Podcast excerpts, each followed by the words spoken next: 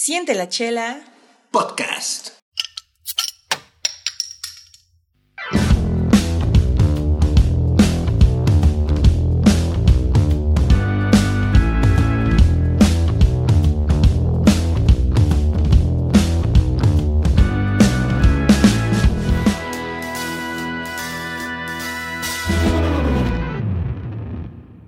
Hola, soy Denise y les doy nuevamente la bienvenida a Siente la Chela Podcast.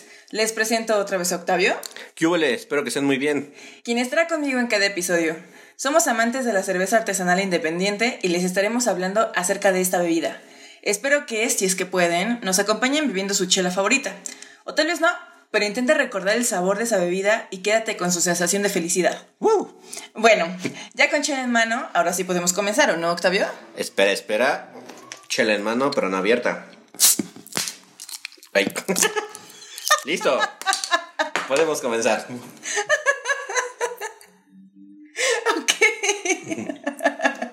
Ok, perfecto. Tengo que decir que, que Octavio se tardó un poco en abrir la chela, pero va.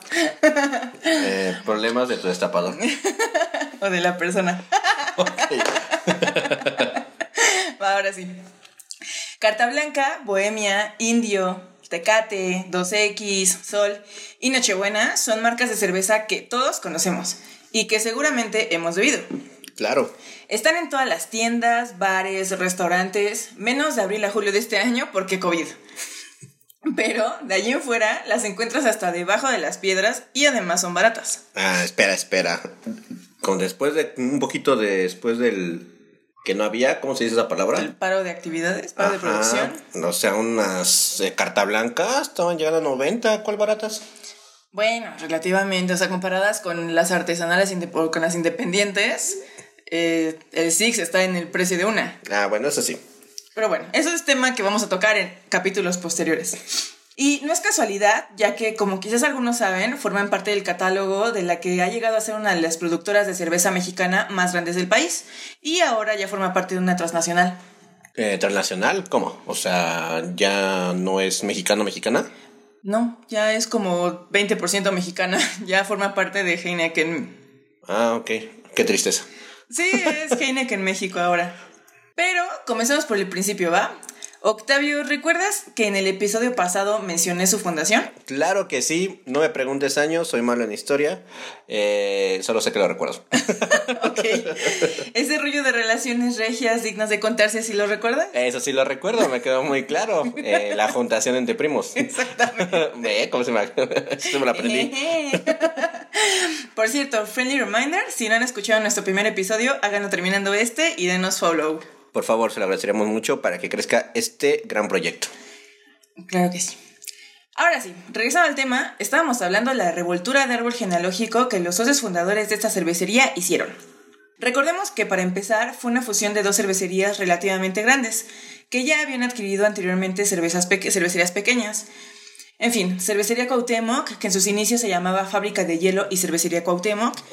¿Fábrica de hielo? Sí, era una fábrica de hielo. No, o sea, pero se llamaba cervecería fábrica de hielo. No. No, Fábrica de Hielo y Cervecería Cuauhtémoc, así se llamaba. Ah, ok. Sí, o sea, era uno en, dos en uno. Ah. Eh, esta empresa fue iniciada por José Calderón y formalmente fundada en 1890 por su esposa Francisca Muguerza, el cuñiz José A. Muguerza, el sobrino Francisco G. Sada Muguerza, el otro cuñado Isaac Garza Garza, que Te voy a decir como el Capitán América. Entendí esa referencia de los primos. sí, es que todos tienen el mismo apellido además. Bueno, este güey Isaac Garza Garza fue el papá del fundador del TEC de Monterrey y la pieza, la pieza principal, el maestro cervecero Joseph Schneider. Que cabe destacar que este carnal eh, no duró mucho tiempo siendo fundador de, esta, de la cervecería Cuauhtémoc. Se sabe que en 1897 se separa de la sociedad. Eh, sin embargo, su pasión era, la cerveza, entonces compró la cervecería La Perla, que se encontraba en Guadalajara. Y todo era felicidad lupulada hasta que en 1922 se fue a Alemania y murió. Y su último, su último deseo fue ser enterrado en nuestro país, pero el barco en el que se trasladaban sus restos naufragó en el Atlántico y allí quedó. ¿Se quedó en, en el mar? ¿Sí? Sí, en el fondo del mar, ahí está, seguramente. Bueno, no sé si todavía existan sus restos, pero ahí se quedó. Junto con el Titanic. Ajá, exactamente. ¿Neta sí? O sea, ¿sí puede ser? em, no, quizás no, porque Titanic se na- naufragó más cerca de Europa y este canal no sé a qué altura, la neta. No dijeron, no decía. No encontré esa información, pero, pero ahí No quedó. encontré esas coordenadas donde está muerto. Pero bueno. donde está enterrado, ahogado. Bueno, y Cervecería Moctezuma, que fue fundada en 1894 por unos carnales llamados Henry Manzi, William Haas, que al parecer era México-alemán, y Adolf Burkhardt, y en Orizaba, Veracruz, la fundaron. Em, aquí quiero hacer un paréntesis porque es necesario mencionar que las cervecerías de las que vamos a hablar hoy, bueno, de la cervecería más bien, eh, no era la única en el país en ese momento. Sin embargo, debido a su trayectoria, la elegí como eje central para poder contar el chisme cervecero, ¿va? Sí, chisme cervecero. Voy a sacar esa palabra. Ah, es que es para que llame más la atención. Ah, bueno. El chisme vende. si no, pregúntale la oreja, todos esos programas. Ah, ok. Bueno, las fábricas de cerveza que nacieron en la misma década que Cuauhtémoc eh, y Moctezuma fueron la cervecería de Chihuahua, quien representaba la competencia norteña directa de Cuauhtémoc, y en la región centro del país la compañía cervecera de Toluca y México, que la mencionamos en el capítulo pasado.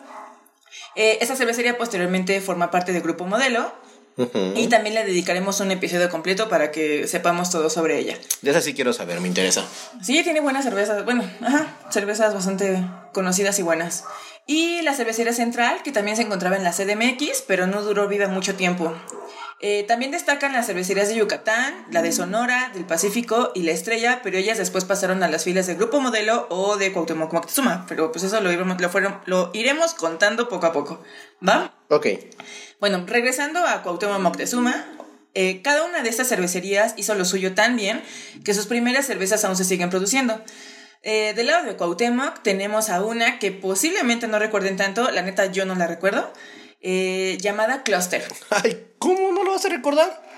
No, yo no la recuerdo. Ok, eh, te faltó barrio. o te faltó falta de dinero, porque la cluster, yo sí la recuerdo, era, bueno, sabía agua, la verdad, pero para lo que nos alcanzaba. Recuerdo que tal vez el Six estaba en 30 baros, 35.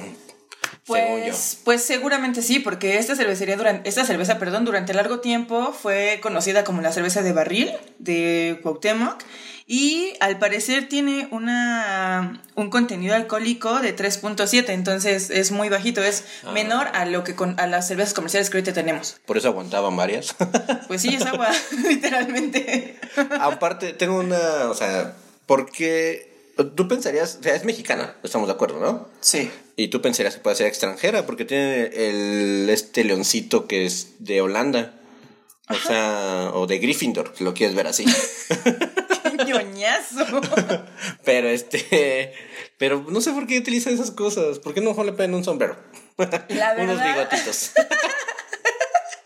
La verdad no lo sé, no hay mucha información acerca de esta cerveza. No sé si todavía se siga produciendo. Me metí a, a la página de Heineken México, que es a la que pertenecen ya, y no está Cluster. Me parece. No. Ah, no, sí, creo que sí, pero pues no dicen mucha información acerca de ella. Yo ya no la he visto. Me acuerdo que la, la veía en el Walmart.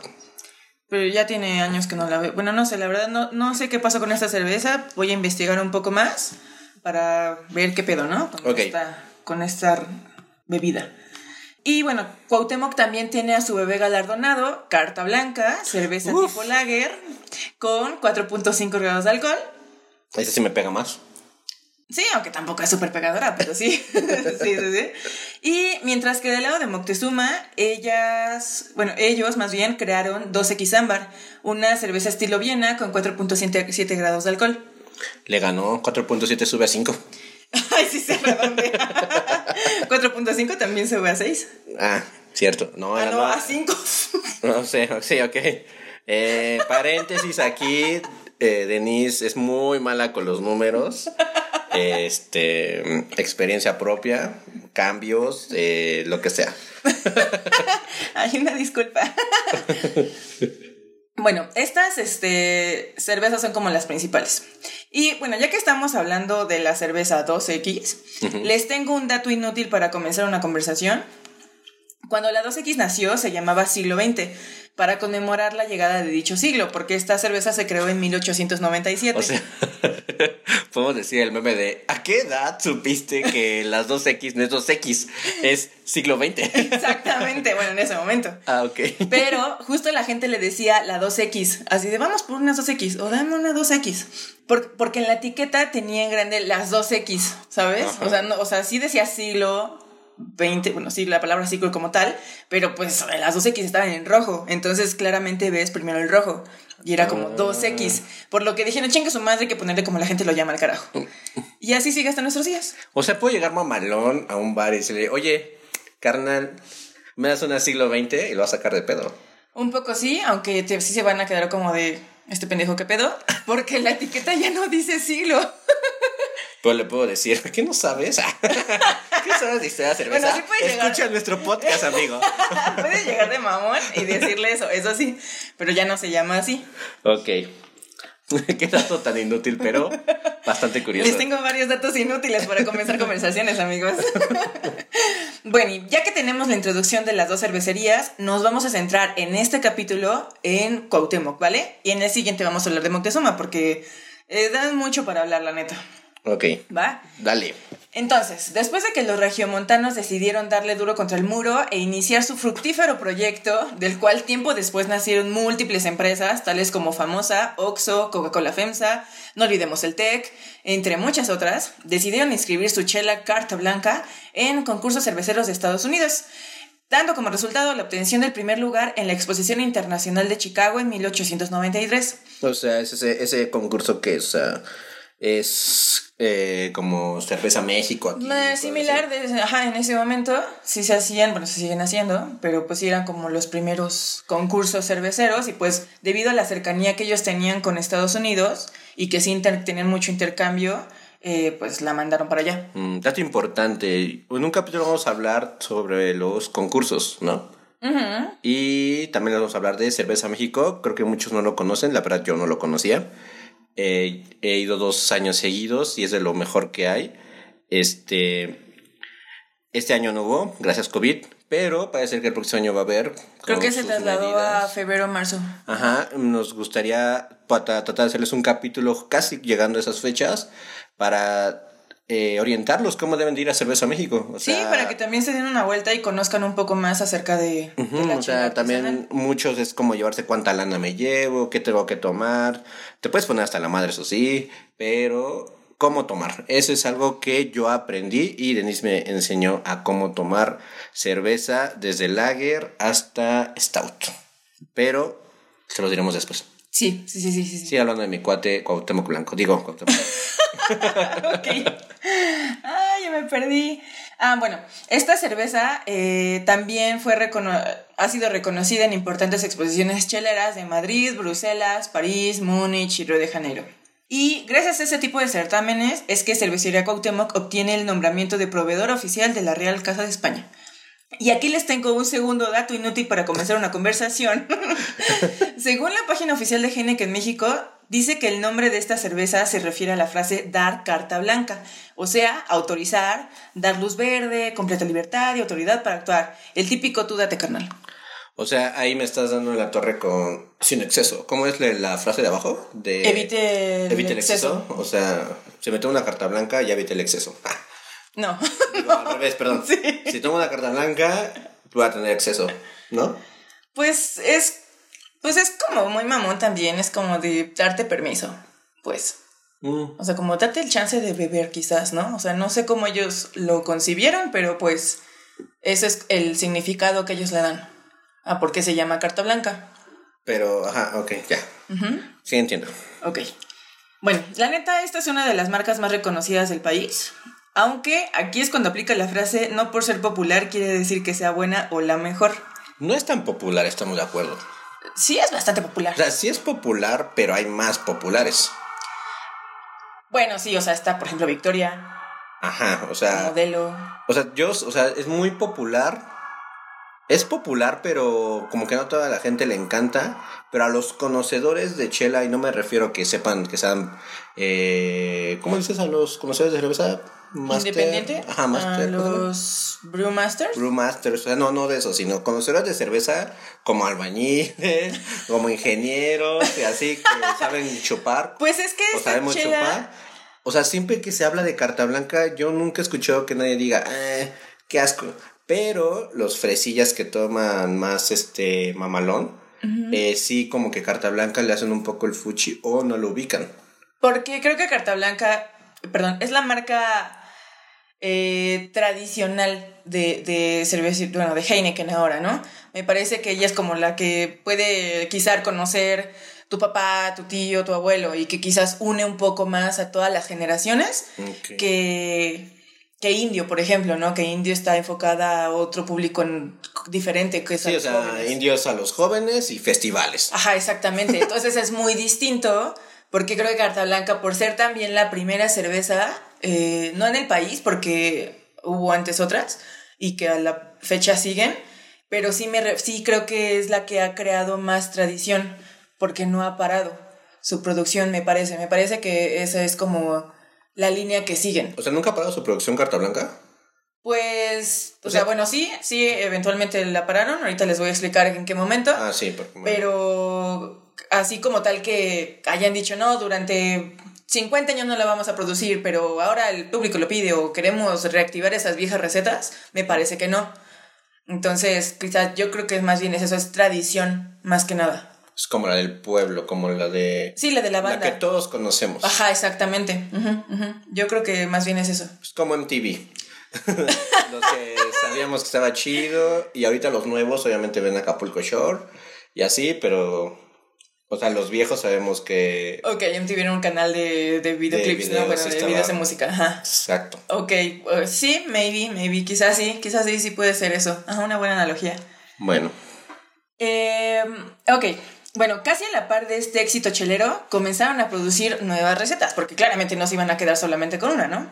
Y bueno, una de ellas fue Saturno, que su botella era muy parecida a la botella de Nochebuena que conocemos actualmente, pero no tuvo éxito, así es que la eliminaron. Eh, pocos años después surge la cerveza indio. Y aquí les tengo otro dato inútil para comenzar una conversación. Los voy a apuntar. es el tercero. El primer nombre de esta cheve fue Cuauhtémoc.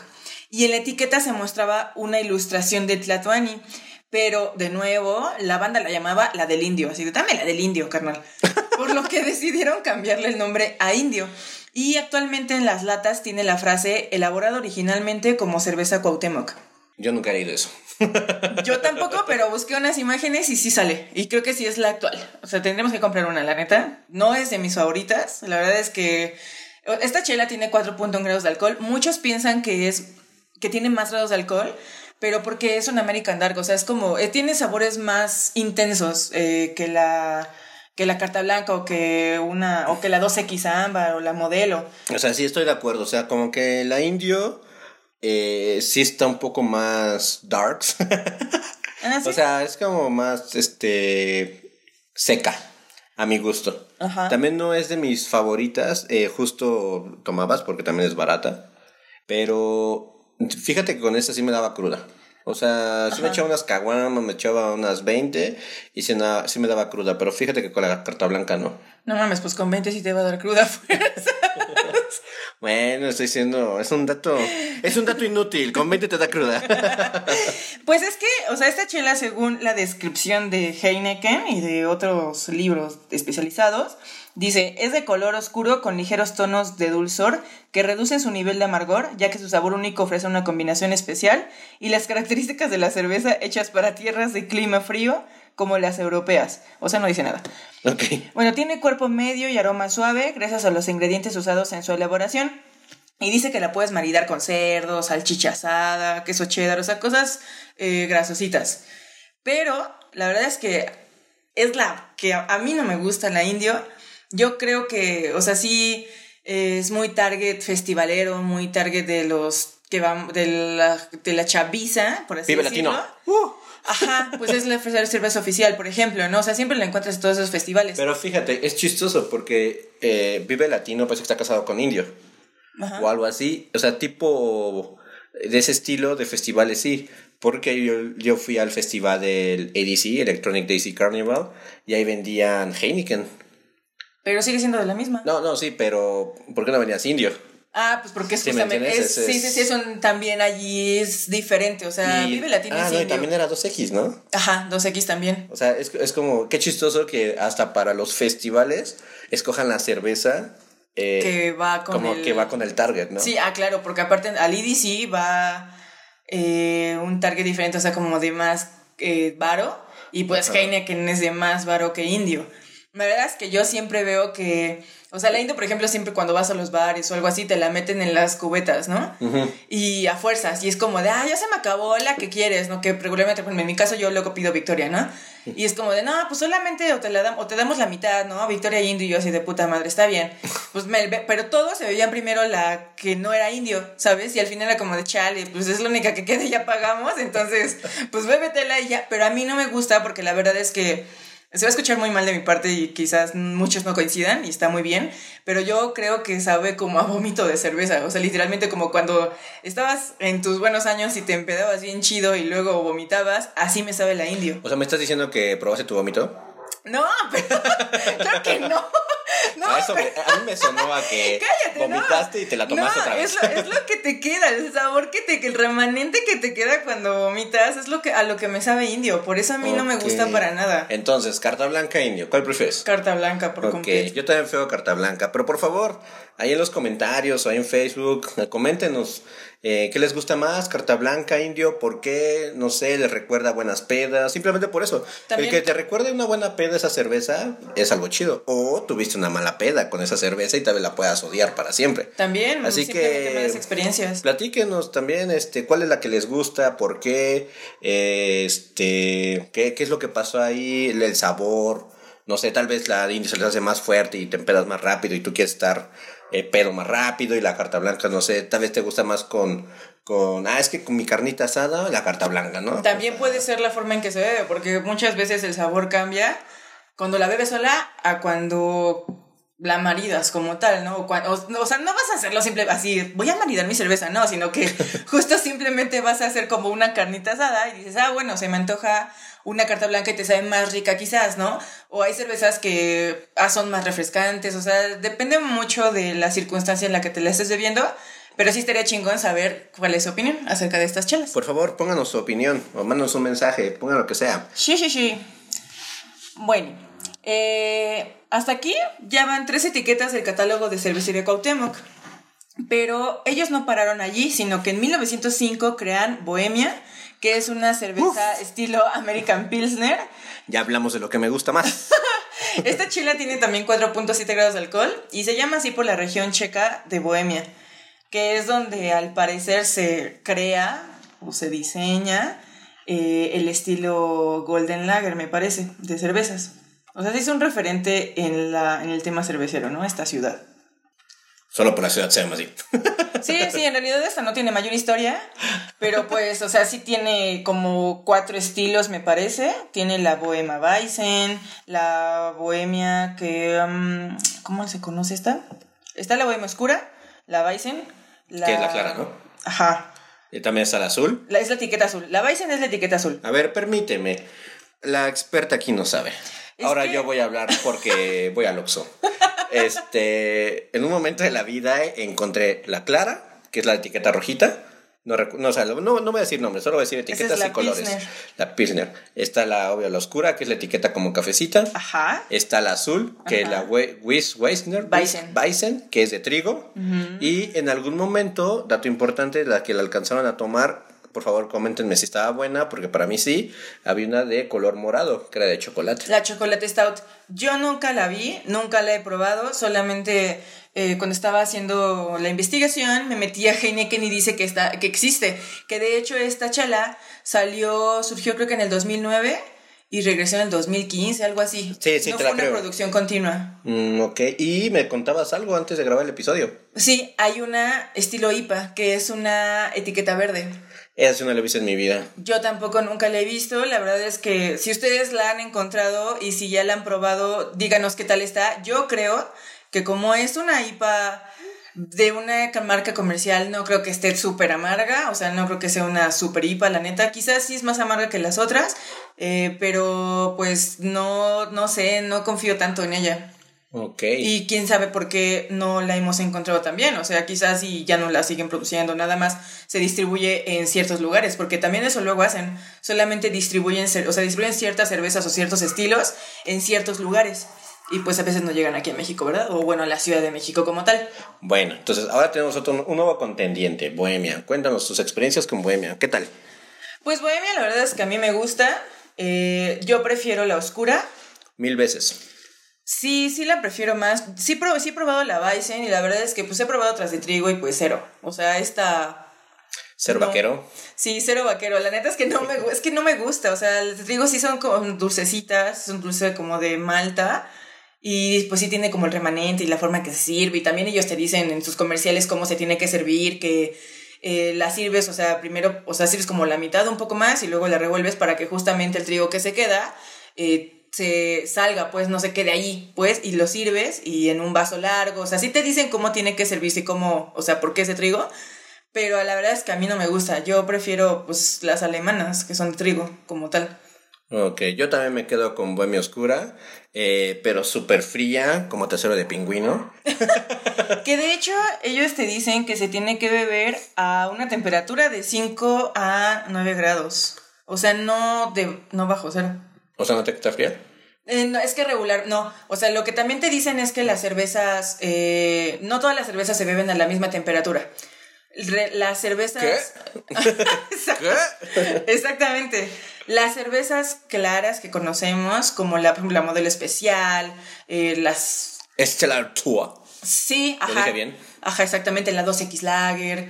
eh, mm, se beben, esas sí se beben más frías que las cervezas oscuras, por así decirlo, ¿no? Que son, o sea, en este caso, por ejemplo, la Bohemia Oscura, la Nochebuena, eh, la Bohemia Chocolate Stout, y ya hablando de cervezas artesanales, pues las Stout, las Porter, eh, las Brown, em, el estilo Abadía, eh, todas esas eh, ya no, o sea, no se beben tan frías, porque justamente el frío hace que no te sepan todos los sabores.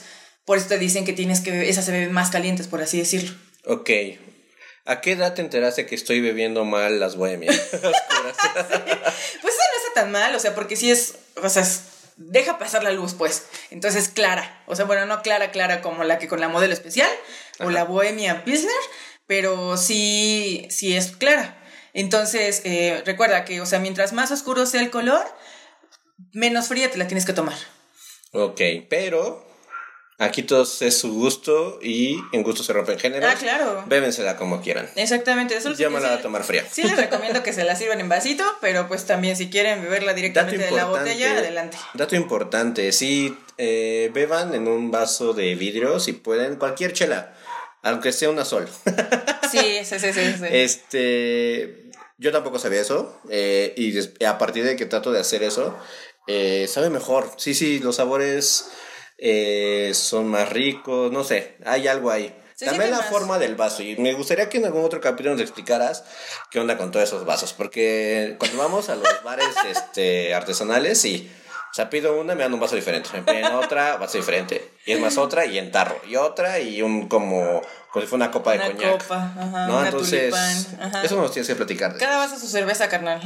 Pero sí, sí, está bueno también eso. Digo, la, el general es la, la pinta, que es el vaso como tipo veladora, pues que empieza, es- a- de la base es más estrecho que de la, de la boca, por así decirlo. Pero esa es como la, la general, ¿no? En la que todas pueden saber bien y se, se, sienten los sabores y todas esas mamadas. Em, pero pues sí, o sea, cada, cer- cada cerveza tiene su vaso. Y claro que sí, les hablaremos de ese tema en algún capítulo. La, la neta es que sí está bien interesante también eso. También otro tema importante, pero este no os voy a dar el spoiler. La cerveza, según, es más rica en lata que en vidrio. Apúntenlo. Después Denise les dirá por qué. Pero continúa, por favor. Va, va, va, va. Bueno, durante la época de la Revolución Mexicana, eh, Cervecería Cuauhtémoc tuvo que cerrar su, tuvo que parar su producción eh, porque durante aproximadamente ocho meses, debido a que nuestros amiguis revolucionarios tomaron las instalaciones de la cervecería, además del desabasto de la materia prima que ellos no producían y la interrupción del servicio ferrocarrilero, porque recordemos que la forma en que el país se movía era a través del tren, porque porfiriato o porfirismo. Ah, oye, el tren era chido. Sí, la verdad es que yo siempre quiero viajar en tren. Ni modo, qué mal que no, ya no hay ahorita, más que el chepe. El chep. O- Te vas o ahí hay en el. ¿Cómo se llama? El que pasa por. La bestia. Ay, vas, cállate. te vas colgado con unos hondureños Ay, y te así. trepas. Oye, esto debe No, ser sí. una. Este. Un deporte. Cállate, un deporte extremo. Un deporte no, extremo. está cabrona ya, eh. Bueno, esto representó un desmadre total para la cervecería, tanto que tuvieron que negociar con el gobierno local para poder reanudar, reanudar actividades y que les bajaran los impuestos que recién se habían decretado. La famosa ley seca mexicana de la que, habíamos- de la que hablamos en el episodio pasado, ¿sí la recuerdas? Ah, obvio la recuerdo, me la recuerdan todos los días, me la recuerdan cuando hay votación, me la recuerdan cuando, cuando COVID, no, ya, estoy harto. Pues sí. Pero bueno, esto es algo muy similar a lo que hoy están enfrentando los cerveceros independientes, que el IEPS, que es el impuesto especial sobre productos y servicios, sea una cantidad fija por grados de alcohol por litro, que se llama ad quantum, ya que este impuesto eh, actualmente se rige mediante el precio del producto. O sea, las cervezas comerciales, como su producción es grande, la adquisición de sus insumos son menos costosos porque compran al mayoría, por así decirlo, ¿no? O sea, pagan menos. Y en el caso de las cervecerías independientes o artesanales, todos sabemos que sus lotes son pequeños y además sus ingredientes son de calidad superior, por lo que pagan más dinero por sus insumos debido a que ellos compran al menudeo por, por así decirlo, ¿no? O sea, en unas palabras más coloquiales, es así. Entonces, esta propuesta es del senador por Baja California, Gerardo Novelo Osuna, y lo están apoyando diversas cervecerías y asociaciones de cerveceros, como Acermex. Ya veremos qué pasa con ese tema en los próximos meses, si no es que años, ¿verdad? Porque también quizás ahorita se vengan elecciones y ellos ya ves que agarran algún tema para ganar adeptos y después vale madres porque el- pues a la chingada, ¿no? O sea, ya están en el puesto y adiós. Típico de políticos mexicanos. Triste. Sí, la verdad sí. En fin, regresando al chisme cervecero, después... Creo que va a ser tu, tu palabra favorita. Es que el chisme vende, car- carnal. Después del paro de actividades forzado por los rebos, nuestros amigos regios continuaron innovando en la industria y tal es el caso de la introducción de la corcholata, porque anteriormente se usaban corchos re- reforzados para tapar las botellas. ¿Qué? O sea, ¿cómo? ¿Eran vino? ¿Como vino? Ajá, era algo similar. Ajá, nada más que eran bien extraños, estaban medio feos, la neta. y pues claramente no funcionaba tanto, ¿no? Porque tampoco era como tan a presión y era como muy arcaico el asunto. Ok. Y bueno, eh, pocos años después reanudan su fábrica de vidrio, Vidriera Monterrey, y así se autoabastecen de botellas para sus chelits. Dato inútil número 4 para comenzar una conversación. La empresa que les abastecía las botellas de vidrio era de Estados Unidos, por lo que en las primeras botellas se leía Cervecería Cuauhtémoc Monterrey, México, con una R. O sea, ¿lo escribimos mal? Pues es que allá, es que en inglés no, no existen las palabras con doble R. Entonces se, decía, se o leía sea, así. llegó aquí como la chica del TikTok. O sea, no se dice Monterrey, se dice Monterrey. Monterrey, ajá. Entonces, está bien extraño, neta, sí dice Monterrey. Está bien loco. O sea, si tú no te fijas, pues X, ¿no? Pero, pues como, o sea, y lees, o sea, claramente lees de corrido la palabra Monterrey. Pero ya cuando te fijas, literalmente sí tiene una R, decía Monterrey. Monterrey, carnal. Monterrey. Exacto. Y bueno, debido al contexto sociopolítico en el que se encontraban, que la- fue la Revolución Mexicana en 1910, más o menos, y la Primera Guerra Mundial en 1919, ellos diseñaron un concepto de negocio donde para contrarrestar la falta de materia prima y a su vez disminuir costos, crearon las empresas abastecedoras de insumos. Bueno, sus empresas más bien. Como su empresa productora de corcholatas llamada Fábricas Monterrey SADCB, mejor conocida como Famosa, o un ejemplo aún más claro, su empresa proveedora de Malta llamada Malta SA. También crearon la empresa abastecedora de cajas de cartón llamada Titan SA y, ¿por qué no?, su empresa de almacenaje y distribución llamada Almacenes Silos. Además, en 1943 fundaron el TEC de Monterrey, que es su principal bandera de aportación a la sociedad mexicana. No. Bueno, sí. O sea, sí, pero también la chela. O sea, sí, no, pero refiero al- como al, a los hijitos de cervecería Cuauhtémoc Moctezuma. Sea, todas las empresas que nacieron a partir de allí, a partir de esa sociedad, eh, la que creo que mayormente, la más reconocida quizás y la que te digo que con la que ellos navegan con una aportación mexicana es la del TEC de Monterrey. Pero pues allá en Monterrey pues hay todo de ellos, literalmente, y pues ya también en todo el país. O sea, ellos la- lo aplicaron bien porque tenían su chela, tenían sus taparroscas, este, tenían su envase de vidrio y tenían las cajas, o sea, el cartón. Ajá, y después hicieron también una empresa de plásticos que hizo, fue, hizo, hizo que cambiaran de cajas de cartón a cajas de plástico. ok. O sea, literalmente crearon todo, todo. Y digo, pues está bien. Eh, es un negocio. bueno, claro está que ellos se asociaban con otras empresas para poder crear o absorber también todo tipo de empresas que los beneficiaran directamente. O sea, al final es un negocio. Pero también tenemos que mencionar que quizás sí vieron por sus empleados, ¿no? Que poniéndolo objetivamente es su capital humano y todo buen empresario debe cuidar antes a su gente porque se convierten en, emba- se convierten, perdón, en, en embajadores de su marca y como consecuencia pues hacen bien su chamba, ¿no? Claro. Eso es una ley. Cuídenos. Ajá. En fin, estos personajes les brindaron educación técnica y prestaciones que actualmente conocemos como las de ley. O sea, seguro médico, Infonavit, que en ese momento no existía, caja de ahorro, descuentos, etcétera. Así como era una felicidad trabajar allí y tener Mi- todo. Mis vales de si vale. Sí, sí, o sea, neta sí. Crearon un sindicato y todas esas mamadas. O sea, está bien, creo que a la, a la fecha continúan. Pero la verdad no sé qué también funcionaban ese tipo de prestaciones, ni cómo los empleados accedían a ellas, y qué tan transparentes eran todos los procesos internos. Pero estaría bueno saberlo, ¿no? O sea, hay que investigar un poco más acerca de ese tema. Que es un tema un poco más em, interno y burocrático. Entonces va a ser un poco más difícil. O sea, pero un sindicato de los cerveceros, de, lo- de los que trabajaban en cervecería. Ajá, en la cervecería y pues eventualmente en sus o sea, te lo voy a poner pequeñas. como un ejemplo que yo sé de, eh, de fútbol.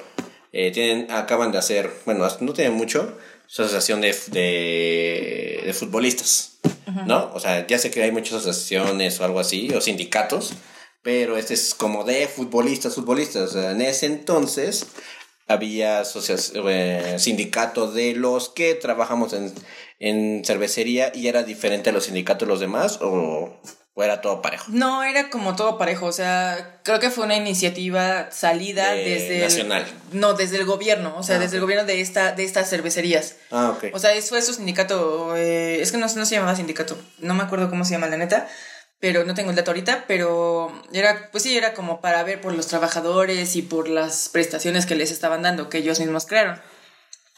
ok. Ah, Sí, sí, un poquito más claro. Bien, Igual, bien. si tienen más dudas, escríbanos y los bus- lo buscamos. Tratamos de resolverlo, ¿vale? Eh, bueno, su siguiente gran paso fue adquirir en 1954 la cervecería Tecate, de Tecate, Baja California. Oh, otro nombre, otro nombre original. Check. creadora de la famosa Tecate y que Cuauhtémoc se encargó de que fuera la primera cerveza en lata en México. ¿En serio? Ajá. Ay, tecate. Algo bueno hiciste. Pues sí. Eh, según una imagen que encontré en el libro Cerveza Mexicana, Antología de un Arte Efervescente, muestra que esta cerveza en sus inicios se llamó Rubia. Y nació, además era en botella, y nació en 1944 cuando todavía era Tecate, la cervecería Tecate. Ok. Eh, esta Chelitz tiene 4.5 grados de alcohol y es una Pilsen. Y pues todos la conocemos, ¿no? Tiene 20.000 variedades, entre las cuales pues es agua, más, más agua, y una que tiene, que es titanium, ¿no? Que tiene 5.5 grados de alcohol y pues ya creen que es súper fuerte. Pero no. Pero pues... Y, por ejemplo, Tecate, cuéntanos de Tecate, ¿qué te parece a ti? Pues Tecate, la verdad es que sí, sí la bebo. o Yo no le hago el feo, a la roja no le hago el La feo. roja no, la Tecate Light es literalmente agua. La verdad es que no estoy a favor de las cervecerías, de las cervezas light, perdón, porque, o sea, si de por sí es una cerveza muy ligera, ahora súmale otra ligera, o sea, es como la ultra ligera, la super super ligera, pues no manches, o sea, mejor dame un vaso de agua, a mi gusto, la verdad. Hay muchas personas que sí la toman y regularmente este tipo de cervezas light están dedicadas para las personas fit, ¿no? Los que cuidan su, su peso. Y Pero al final de cuentas, ¿sí te empeda? Pues yo la verdad no creo, ¿eh? Tiene 3.9 grados de alcohol. O sea, por eso, por eso la verdad, o sea, compran tantas. Pues sí, o sea, es quizás más refrescante, ¿no? O sea, más como para que te bebas algo con un sabor diferente a que sea el agua. O sea, que sí tenga cebada, pues. Pero creo que sí es, o sea, es bastante ligera. Eh, también te dicen que, pues, por ejemplo, en, en las Tecate, por ejemplo, se pueden maridar con, pues sí, regularmente con cosas, eh, con alimentos más bien grasositos, como por ejemplo cerdo, embutidos, hamburguesas, o sea, te sabe muy a norte, Ajá, la verdad. ajá. O sea, que la carnita asada que sacas o la carta blanca, la Tecate, la neta. en serio. O sea, ya si quieres mamonear, pues te vas con otro tipo de chelas de, del norte también, ¿no? Porque también allá hay muy buenas cervecer- cervecerías artesanales, bueno, independientes, eh, pero pues generalmente son estas. ¿Y tú qué opinas de Tecate? Tecate, la verdad, me, mm, o sea, es también de mi, de las que si no tengo varo o si es de lo que hay, este, pues ni modo, Tecate. O sea, si me van a elegir Tecate o Indio, Tecate. Mil veces. Pero fíjate que creo que nunca he probado una Tecate Light, de seguro sí en algún lugar, pero no me acuerdo del sabor. Y nunca he probado la, la Titanium, esa sí nunca la he probado. Pues sí No tiene sé. un sabor diferente, pero no sé, a mí me sabe como muy metálica. Eh, la Tecate Prem- la Tecate Titanium es un American Premium, o sea, es como la, justamente la marca Premium de Tecate, Ujú. pero la verdad es que a mí no me gusta. O sea, no me encantan, la verdad, estas, el Tecate es como de las menos favoritas, está más arriba que Indio. Claramente Indio es como la menos de la menos, pero no, la verdad es que no me encanta, aunque, pues sí, o sea, varias personas las prefieren, la neta. Pero, dato importante, eso sí, eh, Tecate en barril eh, está buena, o sea, esa todavía no le hago tanto el feo. Y justo son esos lugares donde venden alitas, como Wingstop, Queen's Army, todos ellos. Este, en alguna de ellas la, la encuentras. Entonces, la verdad, en, en barril, creo que sí está más chida. Pues yo creo que todas las cervezas de- en barril están mejor. Ah, ok. Dato inútil, número 5. Número 5, la cerveza en barril de todas saben mejor que las que son en lata o algo así, o en botella. Ah, ok. Sí, sí, sí. Sí, sí, sí. En fin. Eh, estos güeyes continuaron con la adición de novedades a sus productos durante varios años y sus highlights se resumen en el uso de la botella transparámbar, que es la botella ámbar que todos conocemos, ellos le llamaron así. ¿Transparambar? Sí, o sea, mamoneando como siempre.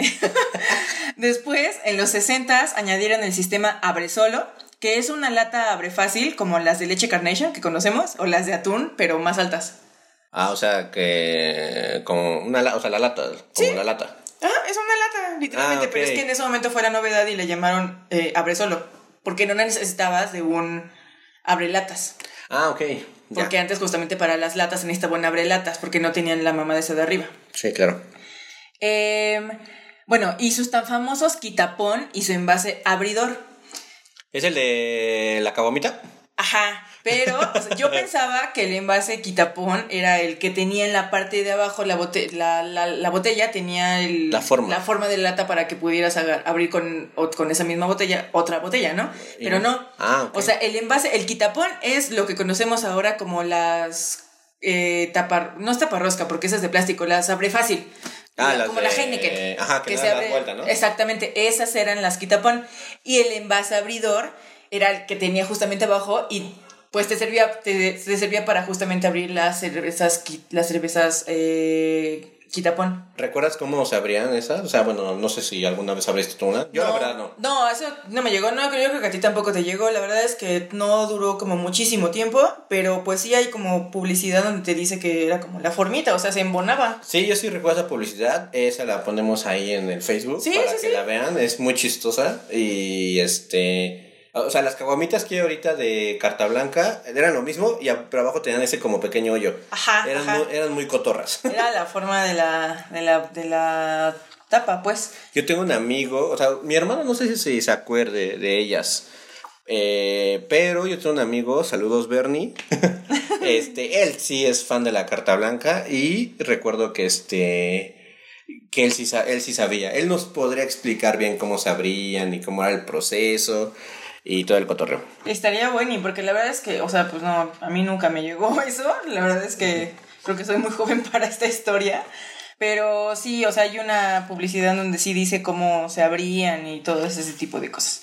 Y de hecho, eh, en uno de esos, en los anuncios, en un anuncio de esos años, perdón, eh, dice todo un acontecimiento quita, quitapón, el envase abridor. O sea, como que se repetía la palabra. Una rima. Ajá, pero no se repetía porque, pues, o sea, eh, sí son nombres diferentes, me parece. Estoy tratando de encontrarla aquí en el chingado libro que tengo, pero no me encuentro, Ah, sí, dato curioso. Denise tiene un libro de Chela que está muy bonito y justo estábamos en la hoja de este carta blanca y yo no sabía la verdad que la primera etiqueta de carta blanca pues no es no es como todos conocemos, ha evolucionado, pero como que es de la misma manera, pero la primera la primera hasta las letras las tiene verdes. Sí, era muy distinta y aparte era Parece un una re- botella- parece un pato pascual de tamarito. Sí, era una botella transparente. Te digo que después ya metieron las botellas transparambar y ya empezaron a meter todas sus chelas en esa. Justo, estas imágenes las ponemos ahí en las redes sociales para que las vean. ¿Y cómo era el libro? ¿Cómo se llama el libro? Eh, cerveza mexicana, antología de un arte efervescente. Es de Editorial Ilustra. Está buena. Y si alguien tiene la... Ay, ¿cómo se llama? El libro de la cerveza mexicana, que se editó por una asociación cervecera, no me acuerdo ahorita cómo se llama. Pero si lo tienen, no manchen, neta, véndanmelo, porque yo no lo encuentro, no lo encuentro ya. En serio, ya no lo encuentro, porque aparte fue una producción limitada de ese libro. Ok. Pero bueno, continuemos, ya que no encontré la imagen. ok, eh, también en, esos, en esa misma década, en los 60, introducen al mercado la vieja conocida Caguama, una botella de 32 onzas, que es casi un litro, lo que conocemos ahorita, ¿no? Y fue como también una, nivo- una innovación, más alcohol para la gente, O sea, ¿qué años me dijiste? en los 60. En los 1960. Ajá, más o Dice, menos. tiene edad 6, 7, 8, 9. Órale, está grande la caguama. Sí, sí, sí, sí. Fue, fue toda una revolución, la neta, ¿eh? O ¿Pero sea, quién la sacó? O sea, ¿quién fue la primera cerveza que sacó la caguama? Ay, no sé. No sé quién, pero la sacó Cuauhtémoc. No sé, supongo que no, no fue carta yo digo que tendría... ¿No? No sé. Yo digo que sí, porque si se hablaba de la caguamita, ¿por qué no de la caguama? Carta blanca. Puede ser, ¿eh? La verdad es que no tengo Aparte, ese dato. ¿Has visto las, las carta blanca caguamas de hoy en día? Las que sí, las que vienen hoy, hoy en día. ¿Hay, ¿Hay carta blanca caguama? Sí. Ah, no manches, no sabía. Ah, ok. Perdón, casi no voy a la tienda, amigos. este es diferente, es muy diferente ¿A la caguama de, te- de Tecate, de Indio, de Heineken, de modelo. Es, muy- es diferente, es como más chaparrita. Justo el litro. Tal vez, podrían, tal vez serían las mismas de antes. Maybe, la verdad es que no sé. Y no encuentro esa chingada imagen, me llevo el carajo. No, la verdad no sé. Este, igual les voy a buscar la imagen para ponerla para ver si hay diferencias y pues también vamos a investigar. Pero sí fue toda una innovación. Eh, Cervecería Cuauhtémoc también tuvo entre sus etiquetas propias la cerveza Monterrey, que era una tipo lager, eh, la cerveza Don Quijote, que la verdad no sé qué estilo era, la estrella, que seguro en la imagen de la época se ve también tipo Pilsen, y Salvator, que tampoco encontré qué estilo era, pero pues ya también la mencionamos. Aquí, creo que sí, aquí está una imagen donde vienen eh, todas las cervezas de Cuauhtémoc, que era de Monterrey, Nuevo León, y justamente como fueron eh, el jurado, bueno, más bien el proveedor de la Real Casa de España, les dieron chance de usar el escudo de armas. E hicieron un, un anuncio con todas sus cervezas, usando el escudo de armas y diciendo presidente del jurado, porque también fueron presidentes en un jurado en, en Madrid en 1907, en una exposición cervecera, y pues aquí muestran todas sus cervezas. Por eso es que les puedo decir que fueron esas en algún momento de la vida. Pero la- el- yo de todas estas no recuerdo casi ninguna, pero la estrella sí. O sea, la- bueno, o sea, no recuerdo, no la tomé o no sé, pero la estrella toda duró un rato, según yo. Apenas, así tiene, tiene poco que, me ahorita me estoy acordando que sí tiene poco que la escuché, pero no sé, no sé si fuese la misma, la verdad. Ah, ok. Vamos a investigar. Eh, en fin, eh, llegamos al momento en el que se fusiona con Cervecería Moctezuma, que esto sucedió en 1985, pero no podemos continuar sin antes saber qué tanto hizo esta cervecería, que también se convirtió en un referente cervecero en el centro del país, dándole bastante competencia a Grupo Modelo, o anteriormente llamado Compañía Cervecera de Toluca, México, ahora forma parte de Avenbev. Eh, aunque ese chisme se los contaré en el siguiente episodio de Siente la Chela Podcast. Ah, El chisme vende, amigos. no, pero la verdad es que no queremos hacer episodios tan largos para que también justamente se den como estas pláticas. Y de hecho ahorita ya llevamos 48 minutos y creo que ya es más que suficiente. wow. también para que no se echen todo un six en estos capítulos. Pero sí, para el siguiente capítulo vamos a hablar justamente de eso. Llevamos un orden cronológico.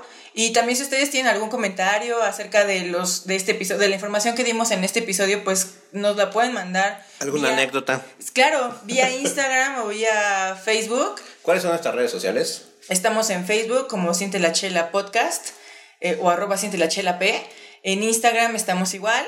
También tenemos en YouTube por si no nos pueden escuchar en alguna aplicación de podcast. Eh, y pues en todas las aplicaciones de podcast, amigos.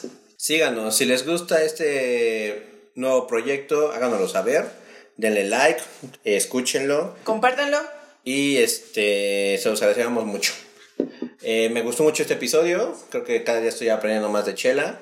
La verdad no sabía varios datos. Inútiles para comenzar una Inútiles para conversación. una conversación. Y lo prometo, lo voy a grabar si es que puedo en un TikTok. Voy a llegar a una cervecería y le voy a decir, oye, ¿me das una siglo XX, amigo? Qué mamón. A ver, espero no me manden al carajo, pero trataré de hacerlo. Va, me parece muy bien. Bueno amigos, pues esto es todo y nos vemos la siguiente semana con un nuevo episodio de Siente la Chela Podcast. Sale amigos, cuídense. Bye.